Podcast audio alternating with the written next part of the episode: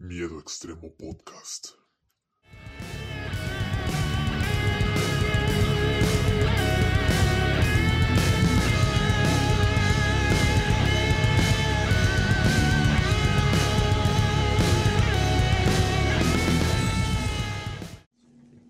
Sean bienvenidos, amantes del horror, a una nueva edición de Miedo Extremo.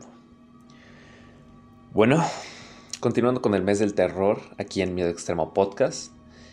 Em, en la edición anterior hablamos de lo que fue, de lo que es el, te- el tema de los exorcismos como tal y películas basadas en hechos reales, según basadas en hechos reales, como dije, hay que mantenerse escépticos y ya depende de ti si quieres creer que sí, que si no, hay cosas que muchos desconocemos en este, en este tema, en este tipo de temas más bien.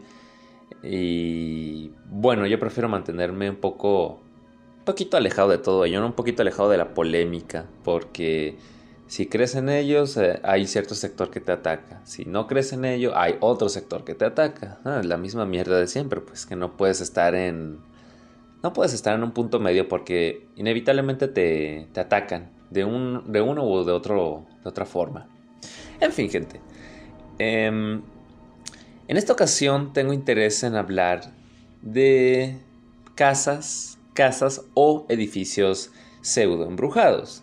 Ya saben que, que hay muchísimas, muchísimas, muchísimas eh, anécdotas, leyendas urbanas de casas, que si, que si ahí se murió un fulanito, que si ahí hubo una secta, que si allí hubo un asesinato, y que si una nueva familia se mudó para allá, y, y- empiezan a, ver cosas, sombras, oír voces, pesadillas, eh, que las cosas se mueven solas, etcétera, etcétera. La- las mismas anécdotas de siempre. Y tenía interés en hablar de esto. Dije, vamos a ver, vamos a investigar, a ver qué nos encontramos aquí. Podemos, te chance y nos sale algo muy, muy interesante, o chance y no, pero vamos a averiguarlo. Eso respecto a las casas, porque ya luego están edificios, casi siempre son hoteles, por no decir que siempre son hoteles, en donde siempre dicen, no, que, que en tal hotel mataron a alguien, tal habitación está embrujada porque ahí te sale, te sale un fantasma a las 3 de la mañana, cosas de lo típico. Y sí, la verdad es que dentro... Ay, los hospitales también. Y sí, cierto, los hospitales... Puta madre. Tengo cuatro notas aquí abiertas. Si no salen hospitales, yo creo que puedo en un futuro hablar sobre pseudo hospi- hospitales embrujados. Es una buena idea, ¿saben? Ahora que lo pienso, los hospitales tienen un, no sé qué, algo que te provoca miedo o incomodidad de estar ahí mucho tiempo, sobre todo si estás solo. Entonces, sí, sería genial ahora que lo, que, lo acabo de pensar. Y volviendo a los hoteles, pues ahí están películas como El Resplandor, donde sí te puede dar un poco de yuyu el tema de los hoteles, donde tal vez sí, sí, sí hay algo muy jodido en ellos. Em, pues la gente va y viene, pasan cosas. ¿Quién sabe, eh? ¿Quién sabe? A mí sí me daría miedo estar en un hotel grande y, y que estuviera, no abandonado, ¿no? Medio vacío tal vez, con, poco, con pocos clientes en el momento en el que yo me hospedara ahí. Sí me daría cosa. En fin, gente, vamos a ver qué, sal- qué sacamos de aquí. Voy con la primera nota para no irme más de largo. Para primero que nada, ¿está grabando esto? Sí, sí está grabando. Excelente. Entonces, vamos con la primera nota que dice: Ciudades con las casas embrujadas más famosas de México y cuánto cuesta vivir ahí. Ajá. Publicado el 2 de noviembre de 2020. Ok, no tiene tanto, tanto de haberse publicado. Vamos a ver qué nos encontramos aquí. Dice la nota. A lo largo del país existe una gran cantidad de casas que han sido testigos de algunos de los eh, capítulos más oscuros y violentos de la historia de México. Muchos de estos sitios se han vuelto parte de la cultura popular y centro de la curiosidad y especulación de muchos mexicanos. Sí, porque México es un país de ese estilo. Ya lo he comentado, creo que en dos episodios, así que ya chuales con eso. Estas son las historias detrás de las casas embrujadas más famosas de México y el precio por vivir cerca de ellas de acuerdo con el portal inmobiliario Viva Anuncios. ¿Te animas a vivir cerca de una de ellas? Iniciamos con La Casa Negra, Ciudad de México. En la conocida colonia Roma eh, de la Ciudad de México se encuentra La Casa Negra. Uh, una de las residencias embrujadas más famosas en el país. Este macabro edificio inició como un centro de cuidados para los enfermos eh, de tifoidea a mediados del siglo XX, pero en 1935 los vecinos prendieron fuego al hospital, volviendo al edificio una de las casas más populares de la zona debido a su macabra historia, así como por los inexplicables sucesos que ocurrieron en su interior. Por ejemplo, la misteriosa muerte de sus dueños posteriores, la familia Mondragón, o las distintas apariciones y ruidos extraños que suceden por las noches. Mm. Para vivir cerca de la Casa Negra y muchas de las otras casas embrujadas de la Ciudad de México, se debe comprar una casa por precios de venta que van, desde, de, que van de entre los 850 mil pesos a más de 3 millones de dólares, o bien rentar un departamento al interior de la Ciudad de México por un precio de entre 6 mil hasta 25 mil pesos. Chinga tu madre. Híjole, no sé, gente. Si no está embrujada, pues nomás están verbiando acá la gente para sacarles dinero. Lo cual no me sorprendería nada, si soy sincero. En fin. Interesante, vamos con la segunda casa. La casa de la hiena, en Querétaro. Hace poco más de 30 años, la ciudad de Santiago de Querétaro, capital del estado de Querétaro, se conmocionó al escuchar la historia de Claudia Mijangos, una mujer con problemas en sus facultades mentales que tristemente acabó con la vida de sus tres hijos. Desde ese trágico día, la casa de la hiena, apodó que el, que el público le dio a Claudia Mijangos, quedó abandonada, aunque los valientes que se atreven a acercarse a la casa afirman escuchar gritos y pisadas, así como la manifestación de un niño que se asoma desde las ventanas, volviendo a esta casa uno de los lugares embrujados de México, más tristes y macabros. Si deseas visitar la casa de la hiena, así como disfrutar los demás atractivos de Querétaro. En esta ciudad el precio de las casas en venta va desde un millón mil hasta 10 millones de pesos, mientras que los departamentos en renta cuestan desde 4 mil hasta 17 mil pesos. Solo te quieren sacar varo. en fin, continúo, vamos con la siguiente casa. La Casa de los Perros en Guadalajara.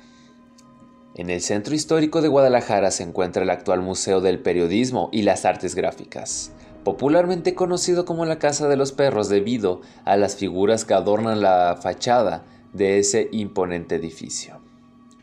Según cuenta la leyenda, los propietarios originales, don Jesús Flores y su esposa, se prometieron que al morir uno de ellos, el sobreviviente rezaría por el otro en cada aniversario luctuoso. Sin embargo, al morir Jesús Flores, su esposa volvió a casarse rápidamente, olvidando la promesa. Desde entonces, se afirma que la Casa de los Perros es uno de los lugares más embrujados de México, ya que adentro suceden hechos paranormales como la aparición de voces, sombras y ruidos durante la noche, y se afirma que aquel que sea capaz de rezar un novenario a medianoche en el interior de la propiedad será el nuevo propietario de la casa.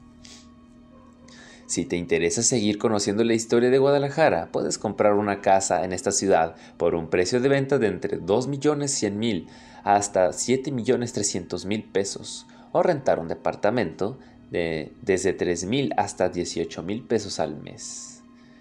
Ok, estoy, eh, me disculparán un momento, estoy viendo la foto del, del edificio, ok.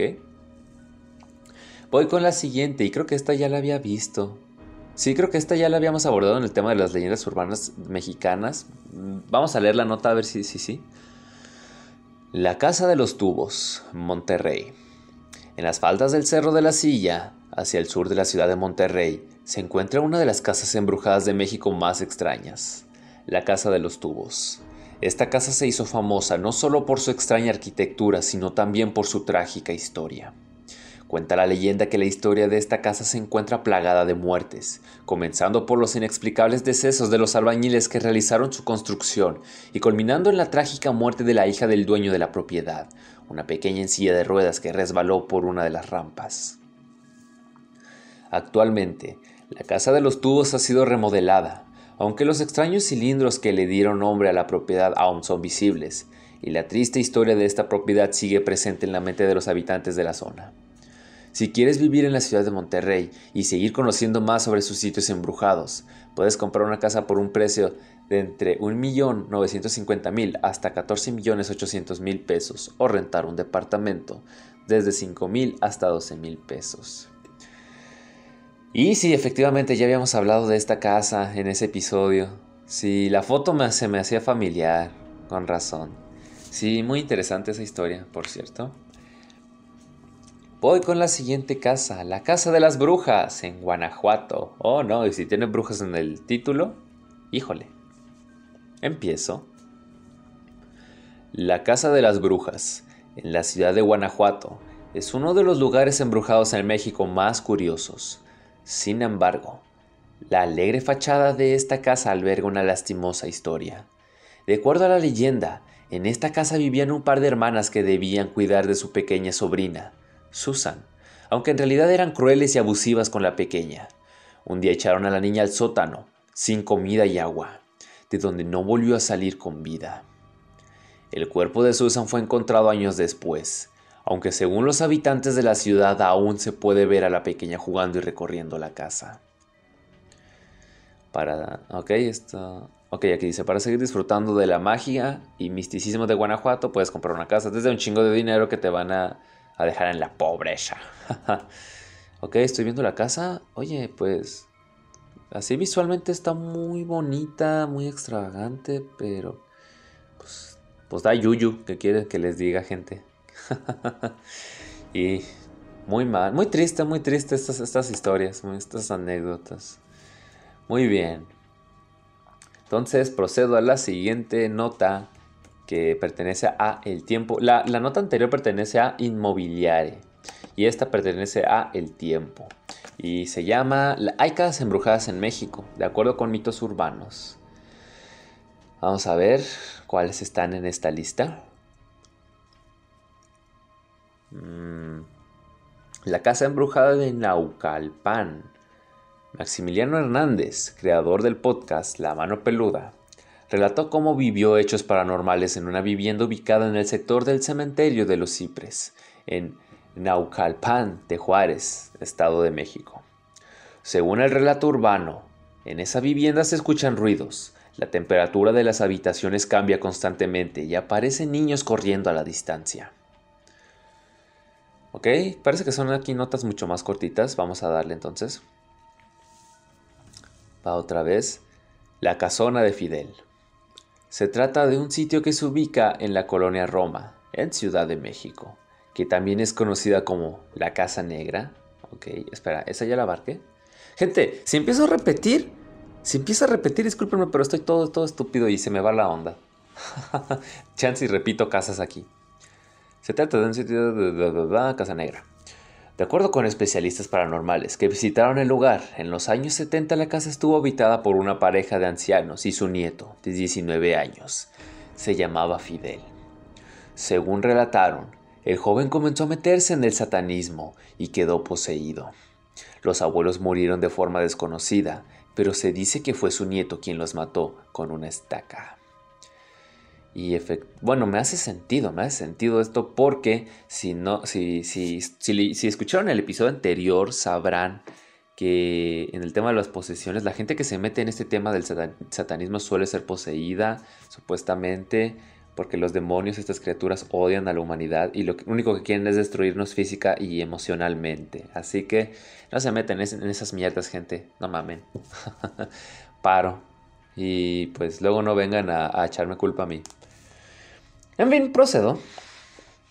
La casa embrujada en Orizaba. En el pueblo mágico de Orizaba, en el estado de Veracruz, se habla de una casa que era habitada por una señora y sus tres hijos pequeños. Sin embargo, durante una sola noche la mujer perdió a todos sus hijos. Desde entonces, supuestamente espantan a quienes se acercan siquiera a la vivienda. La casa embrujada de Doña Silvia.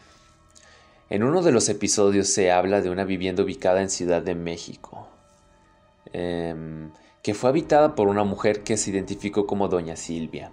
Desde que llegó a la vivienda manifestó sentir una presencia extraña. Sin embargo, pensaba que era una predisposición, ya que era la primera que vivía sola. la primera vez que vivía sola. Este pensamiento cambió luego de vivir una experiencia tétrica en la que un ser maligno con forma extraña se le acercó e intentó convencerla de irse con él. La casa embrujada de Claudia. Este ya lo había leído. Vamos a ver. En una de las participaciones ciudadanas, una mujer llamada Claudia comentó que su esposo había fallecido hace tres años y, desde aquel momento, sentía su presencia de manera positiva en la vivienda. El problema comenzó cuando ella conoció a otra persona y decidieron en mutuo acuerdo vivir juntos. Según su testimonio, se prendían y apagaban algunas luces, sentían la presencia de un ente y el lugar se inundaba con un olor insoportable. Siguiente casa. La casa del indio Fernández. Durante un programa en vivo y en directo, en el año 2009, los productores grabaron en la casa de Juan Ramón, una celebridad mexicana que llegó a ser visitada por grandes famosos como Juan Rulfo, Frida Kahlo, María Félix, Jorge Negrete, entre otros. En el lugar escucharon ruidos muy extraños, que años después fueron confirmados por los trabajadores de una construcción alterna a la vivienda. Según ellos, el culminar con la obra fue un martirio, ya que en el día se percibió un olor muy fuerte a azufre y se escuchaban sonidos extraños que golpeaban las paredes. Uh, interesante. Chingo de casas embrujadas aquí, gente. Ok, muy bien. Voy con la tercera nota que es nada, dice nada más y nada menos casas malditas del mundo. Hay edificios que están marcados por la tragedia, por el dolor, por el sufrimiento y por la privación de libertad. Esta nota es del 13 de diciembre del año 2020 y eh, pertenece a la página o al correo o al, periódico El Correo. Qué chistes son. Ok. Inicio la lectura, gente. Vamos a ver con qué cosas extrañas, bizarras, tétricas o mórbidas y perturbadoras nos encontramos aquí. Dice así. No debe ser fácil visitar una casa encantada. En, e, que dice acá entre paréntesis, en eso tengo experiencia. Peor, peor aún es vivir en ella. Repasamos algunas en cuyo interior no le gustaría quedarse solo. En mi último libro, Casas Encantadas del Mundo, escribo sobre ello. Esto es solo un anticipo. Muy bien, muy bien, si se está dando publicidad. El autor se llama José Manuel García Bautista. De hecho, no, a ver. Voy a ver si el libro ya se publicó a todo esto. Vamos a ver.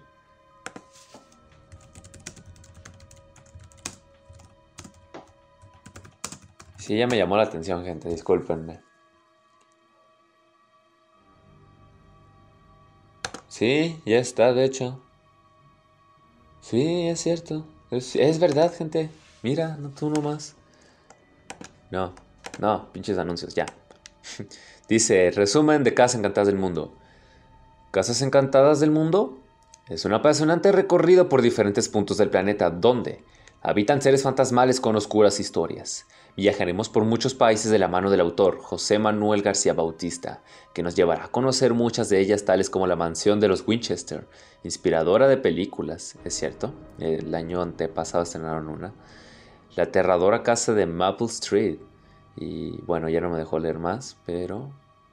Oye, qué interesante. Ok. Disculpenme gente, esto me llamó la atención porque ya saben, yo también escribo... Voy a guardar este, esta editorial. La voy, voy a guardar para... por si acaso.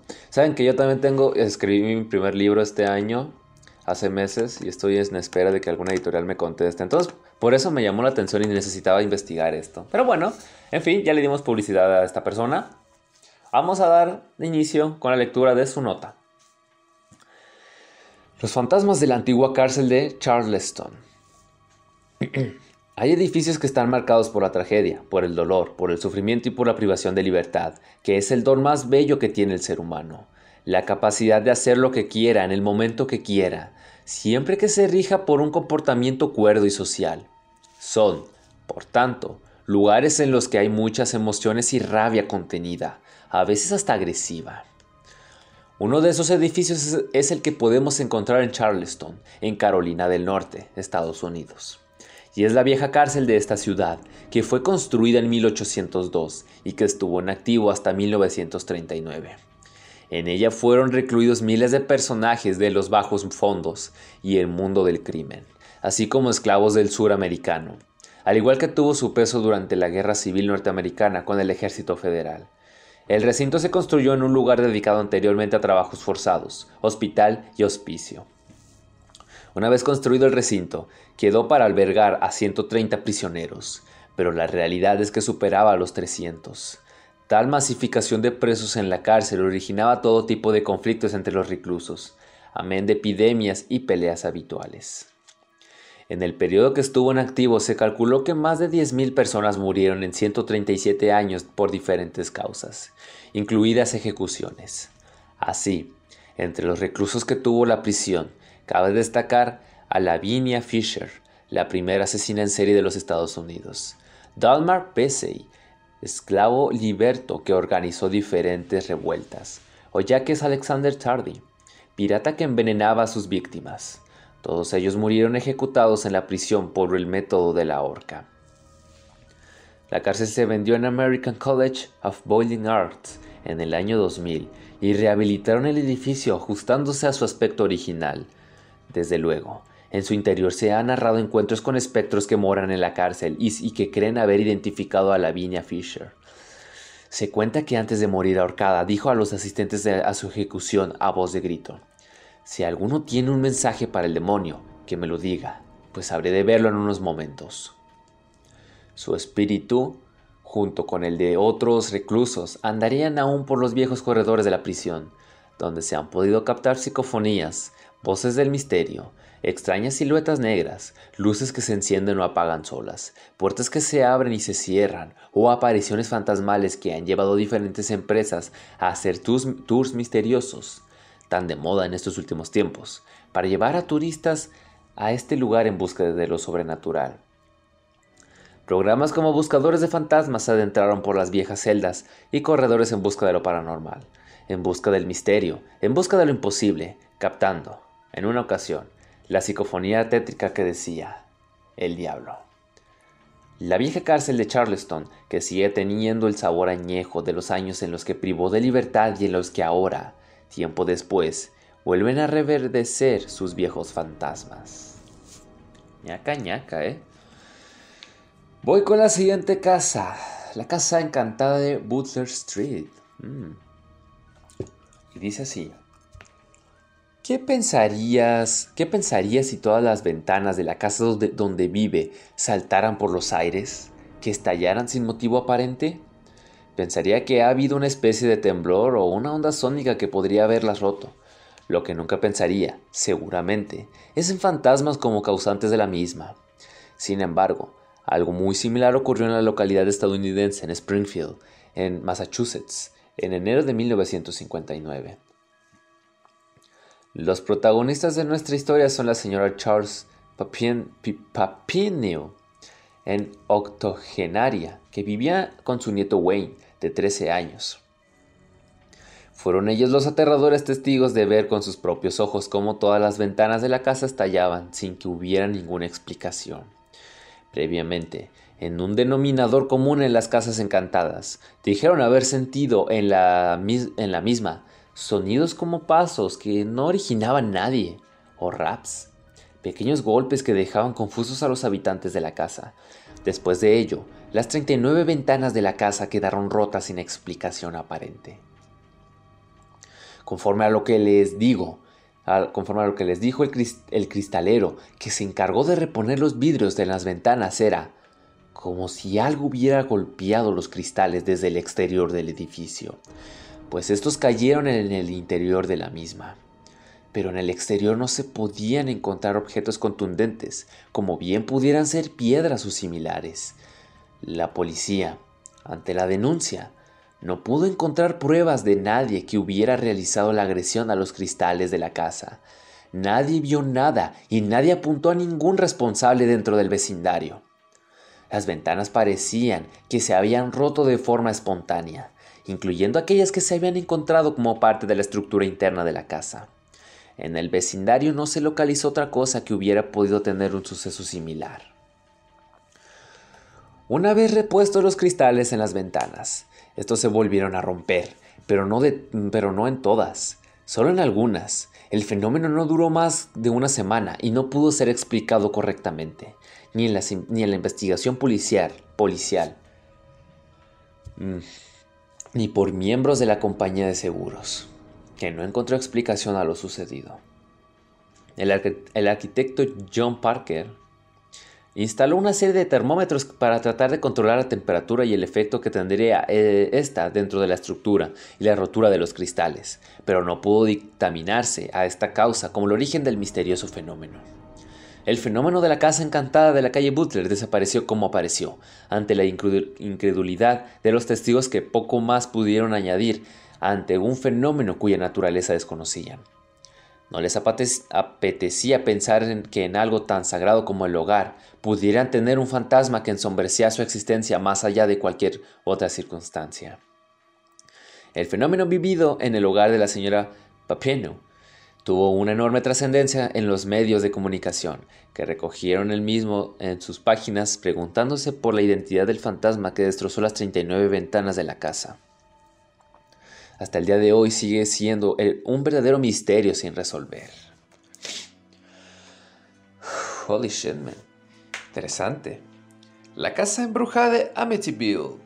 Creo que esta, esta me suena, esta me suena. Vamos a ver qué me encuentro, qué dice aquí. Más un momento, ok, 26 minutos grabando. Excelente. Existen casas que ni aunque las regalen o las pongan a precio de saldo se venden. Este es el caso de la casa ubicada en el 112 de Ocean Avenue, en Amityville, en Nueva York, donde ocurrió el asesinato en, el asesinato en 1974 y que dio lugar a la conocida película. Eh, la mañana del 14 de noviembre de 1974, la pequeña localidad se despertó con la terrible noticia del asesinato de seis miembros de una familia, a las 3.15 horas de la madrugada. El mayor de los hermanos, Ronald DeFeo, de 23 años de edad, mató a sus padres, sus dos hermanas y sus dos hermanos. Provisto de una escopeta de calibre 35, asesinó a todos los miembros de su familia mientras dormían. Todos yacían boca abajo, con la cabeza reposando sobre sus brazos en cruz, y a todos les disparó en la espalda, menos a su madre, Louise, que le disparó en la cabeza. Después de aquello, Roland se fue a un bar, The Witch's Brew, y le dijo al chico que trabajaba ahí que había disparado a sus padres. Ronald aseguró que una voz fantasmal le había dicho que matara a su familia. Fue declarado culpable y condenado a 25 años de cárcel por cada uno de, los, de sus asesinatos. Actualmente sigue encarcelado en Green Haven Correctional Facility, Bigma, Nueva York. Un año después, una familia compró la casa por 60 mil dólares, un precio barato, después de 28 días la familia salió de allí junto a un cura exorcista. Hablaban de desagradables olores, ruidos espeluznantes, manchas desconocidas que aparecían y desaparecían en las paredes.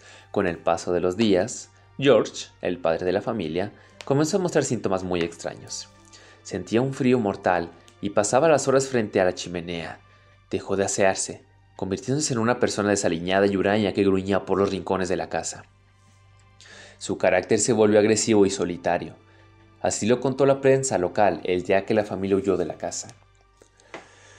A raíz de esto, los Lutz rentabilizaron el dinero que invirtieron en la casa, dando entrevistas y conferencias sobre su experiencia. Se hizo una película y un libro sobre la leyenda de la casa. Ok. Voy con la siguiente. Fantasmas y fenómenos paranormales en la Casa Blanca. Ajá, esto suena interesante. Vamos a ver qué nos topamos. Uno de los edificios más emblemáticos del mundo es la célebre Casa Blanca, en Estados Unidos, residencia oficial de los presidentes de los Estados Unidos, pero no solo destaca por su importancia política, sino también por su actividad paranormal. La primera vez que se habló de fantasmas de la casa, en, la en la Casa Blanca fue en el año 1911, en el verano, cuando uno de los sirvientes de William Taft, Bott, asistente militar del presidente y secretario personal, afirmó haber tenido encuentros con el fantasma de la Casa Blanca, tal y como narró en una carta dirigida a su cuñada Clara sobre los sucesos y apariciones espectrales en el edificio presidencial. Bot indicó que los criados hablaban de una presencia que les tocaba el hombro y sentían como su invisible mano les presionaba levemente. Igualmente, de las discusiones sobre la existencia de fantasmas o no a raíz de los incidentes vividos. Cuenta la leyenda de la Casa Blanca que en su interior podría estar manifestándose el espíritu del presidente Abraham Lincoln, aunque sobre ello se matiza. No es un presidente o una primera dama, es un adolescente de unos 14 o 15 años. Helen Taft fue la primera dama en la Casa Blanca y notó esa misteriosa presencia, así como la visión de una forma que describió como la de un niño con ojos tristes y pelo descuidado. El presidente Taft se interesó por la historia del fantasma a través de las quejas presentes por los sirvientes. Pensaba que todo era parte del miedo, la sugestión y los cuentos que se narraban sobre el edificio. El único niño que habitó la Casa Blanca, en la época, fue Willie Lincoln, que murió en el segundo año del mandado de su padre. Tenía solo 11 años de edad y falleció como consecuencia de unas fiebres muy altas. Hoy en día se dice que padre e hijo se manifiestan en los pasillos y estancias del mítico edificio. Uh, ñaca ñaca, ¿eh? qué yuyu, gente, qué yuyu. Muy bien. Voy con la siguiente casa. el fantasma en el misterioso Hotel Stanley. En uno de los hoteles que más misterios evoca y que, sin dudas, más terror ha creado en millones de espectadores de todo el mundo, se trata del Hotel Stanley aquel en el que se inspiró el escritor Stephen King para escribir su novela El Resplandor. Interesante, interesante. En su interior dicen que se producen fenómenos paranormales y hasta que muere un fantasma. Ruidos extraños y, desplazamiento de objetos de forma inexplicable que agrandan aún más su leyenda. Se encuentra en Colorado, en, en Estes Park, y se ha decidido que se convierta en una especie de museo temático del terror, con un auditorio, con exhibiciones itinerantes y un escenario para rodajes.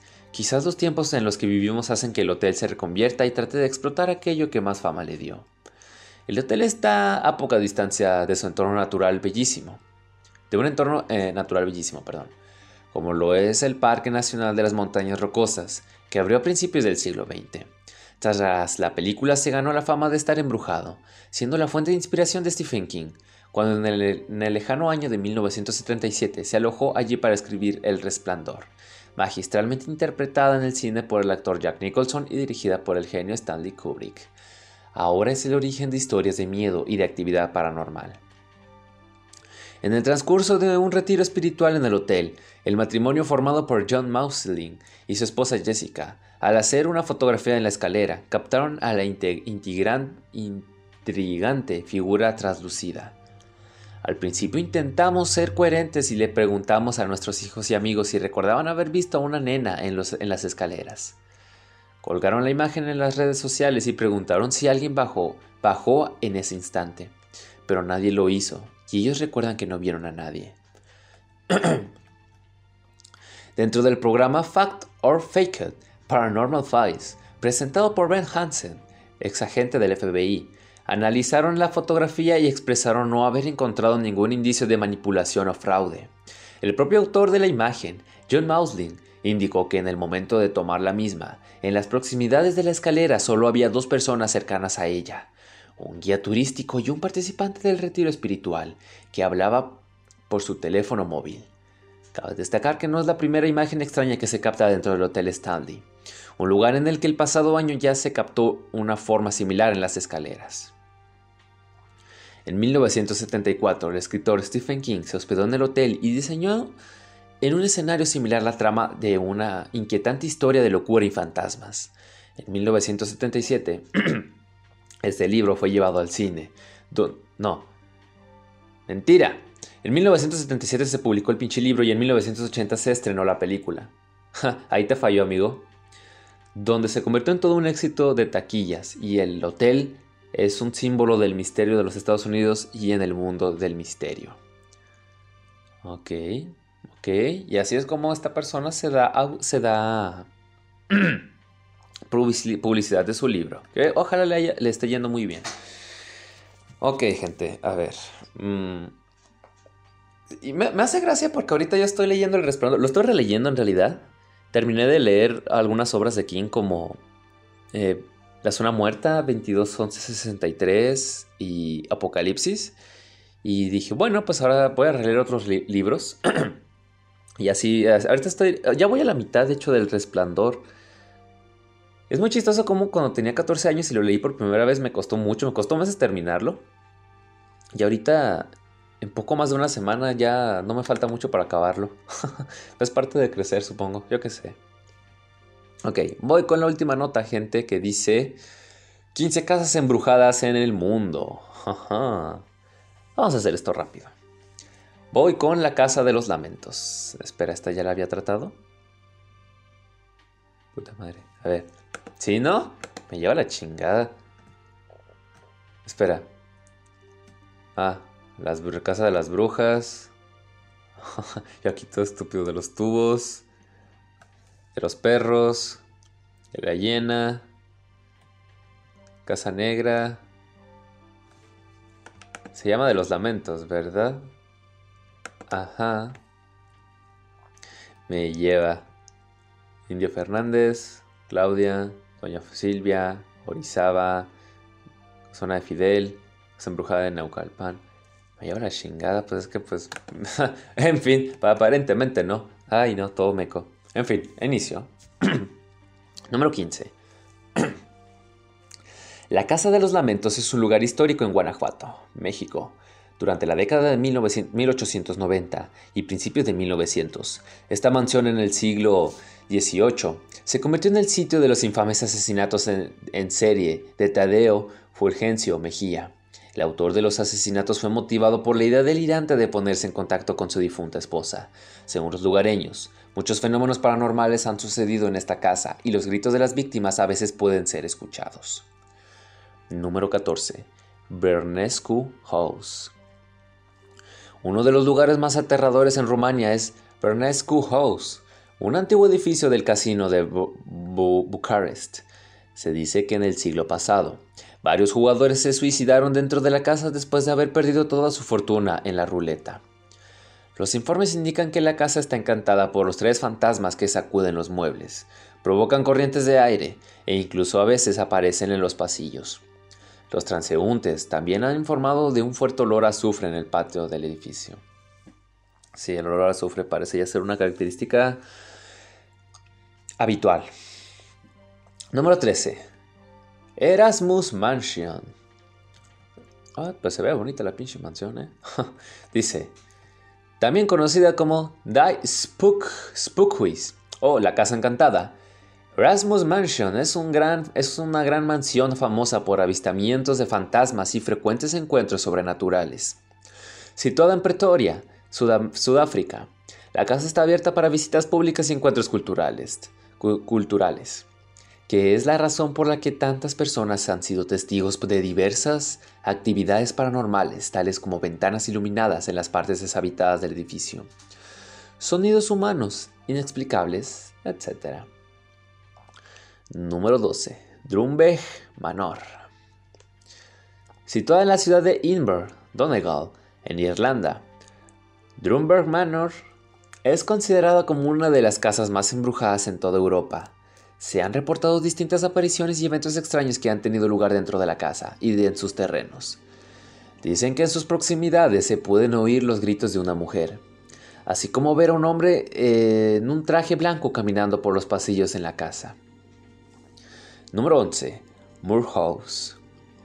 En 1912, la pequeña ciudad de Villisca, al suroeste de Des Moines, en Iowa, fue sede de horripilantes asesinatos sin resolver, ahora conocidos como los crímenes de Villisca o asesinatos de Villisca. Seis miembros de la familia Moore y dos huéspedes de la casa fueron encontrados masacrados por un hacha en la casa Moore. Desde entonces, se dice que la casa está habitada por los fantasmas de los fallecidos. Los residentes afirman haber escuchado a los niños llorando, además de ver a un hombre con un hacha recorrer los jardines. Seguro era Jack Torrance. bueno, ya en serio. So sad, gente, so sad este tipo de cosas. Número 10. Spring Hill House. Situada en la ciudad de Ballindrum, condado de London, Londonderry, en Irlanda del Norte, la casa Spring Hill es una casa del siglo XVII en la que George Lennox Cunningham se suicidó, en 1816. Desde entonces, la casa tiene fama de ser el hogar de fantasmas más vistos y mejor documentados del país. El fantasma se dice que tiene apariencias de una señora alta, vestida de negro, y se cree que es Olivia, la viuda de George. Número 9. The Foe House. A ver, situada en Amityville, un pueblo del condado de Suffolk, Nueva York. Creo que esta ya la... Sí, ya la leí.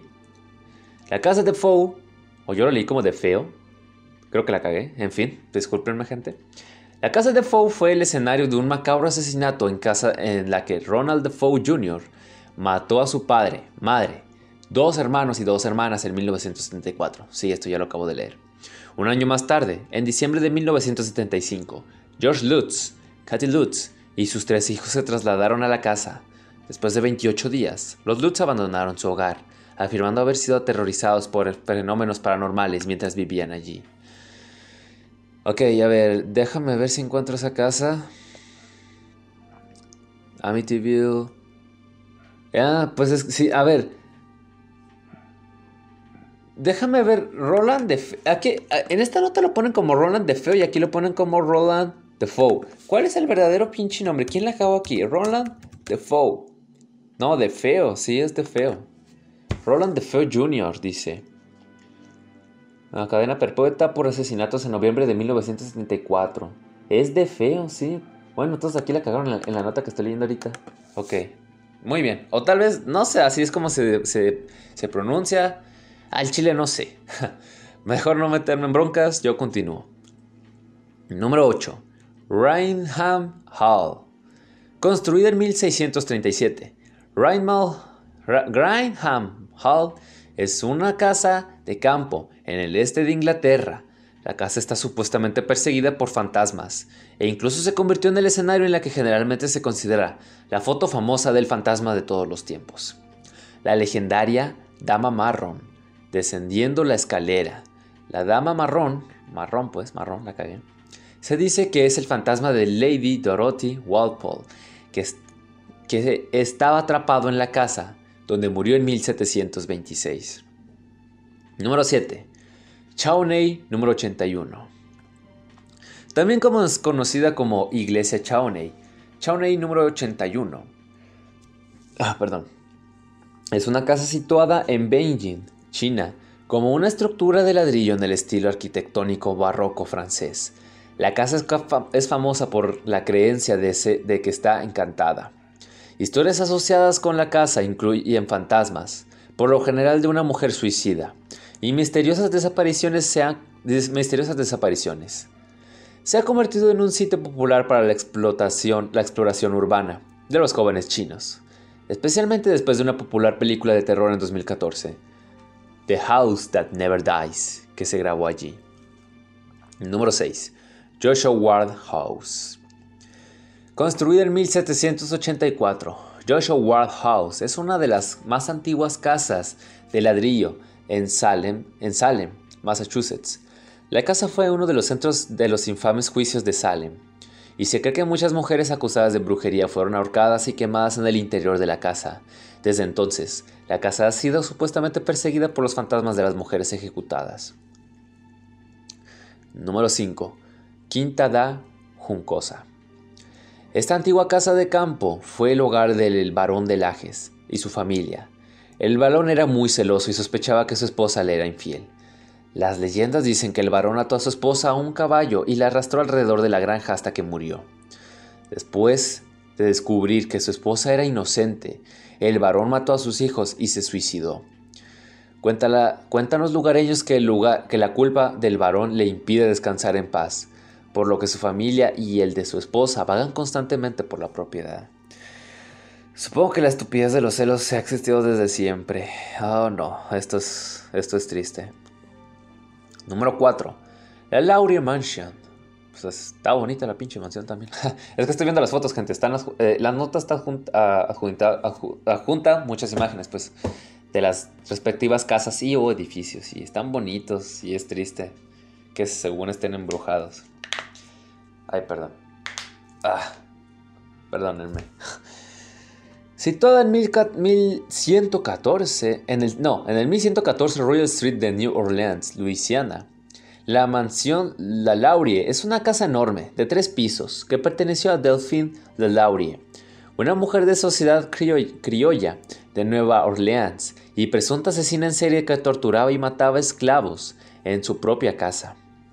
Se rumorea que muchos de los cientos de esclavos que murieron todavía se ciernen sobre la casa. Número 3. House, eh, eso.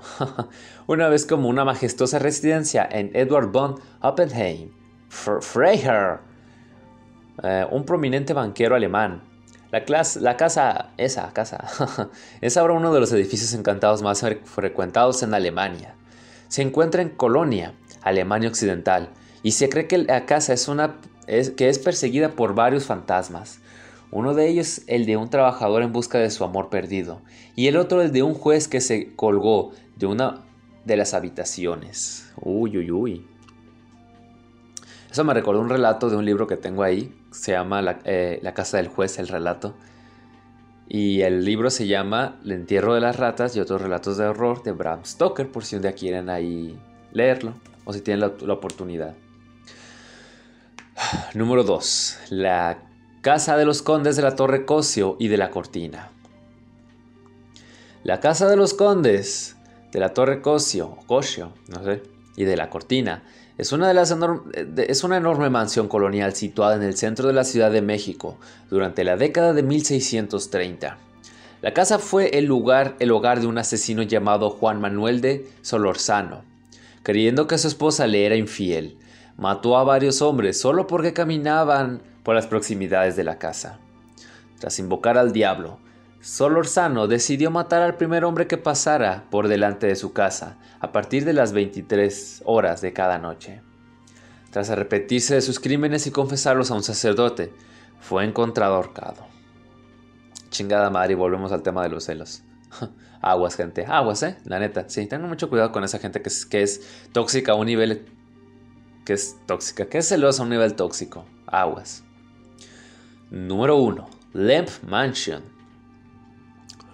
Construida en 1868, Lamp Mansion es una casa histórica de Benton Park, eh, Street Louis, Missouri. Fue el escenario de varias tragedias y misteriosos suicidios, entre ellos cuatro miembros de la familia Lamp. Después de la muerte de su hijo Frederick Lamp, la mansión se dice que es perseguida por los miembros de la familia Lamp, los cuales pueden ser vistos y oídos durante dentro de la casa y en sus alrededores por las noches. Uh, holy shit, man. Y eso es a grandes rasgos todo lo que tenía preparado para este episodio, gente. Todas estas casas y edificios supuestamente embrujados, que varios de ellos están llenos de tragedias. Eso no se puede discutir. Fue una lectura bastante interesante, un viaje divertido eh, desde mi punto de vista. Eh, a ver, estoy grabando esto el 10 de octubre del año 2021, gente. El viernes, el viernes pasado tuve eh, en Teatro Musol, en mi grupito ahí, una actividad de lectura donde leímos autores, leímos a, Stephen King, a, a, Edgar Allan Poe y a Howard Philip Lovecraft. Entonces, para mí leer otra vez este tipo de cosas es como un poquito retomar esa actividad, pero ahora pues es un medio mucho más práctico, más cómodo para mí, que es el podcast. Así que espero que lo hayan disfrutado, gente. Espero que hayan pasado un rato agradable, que hayan pasado yuyu. Y si tienen la oportunidad de visitar estas casas, pues ya depende de ustedes si quieren. ¿eh? Yo, no, yo, no los, yo no se los voy a recomendar, honestamente. Aguas ahí, aguas. En fin, antes de retirarme, comienzo el spam. Saben que pueden seguirme Pueden escucharme primero que nada en diferentes eh, plataformas de podcast, entre ellas Spotify. Pueden seguirme en mis redes sociales. Me encontrarán en Instagram como Víctor y Lizárraga. Ya no me encuentro como Tamalitos ahora es Víctor y Lizárraga. También pueden leer mi trabajo en megustescribir.com. Pueden seguirme en Twitch, ahí sí me encontrarán como Tamalitos Man. Pueden seguirme en Facebook como las mejores historias de terror psicológico. Y de paso, si quieren seguirme tanto en Facebook como en Instagram, nos encontrarán también como Teatro Musor. pueden ver mi trabajo en YouTube, encontrarán mi canal como Blake Z. Y bueno, creo que eso es todo por mi parte. Eh, espero que hayan disfrutado de este episodio, gente. Ya nos veremos en una nueva edición de Miedo Extremo. Se me cuidan. Pásenla bien. Hasta la próxima.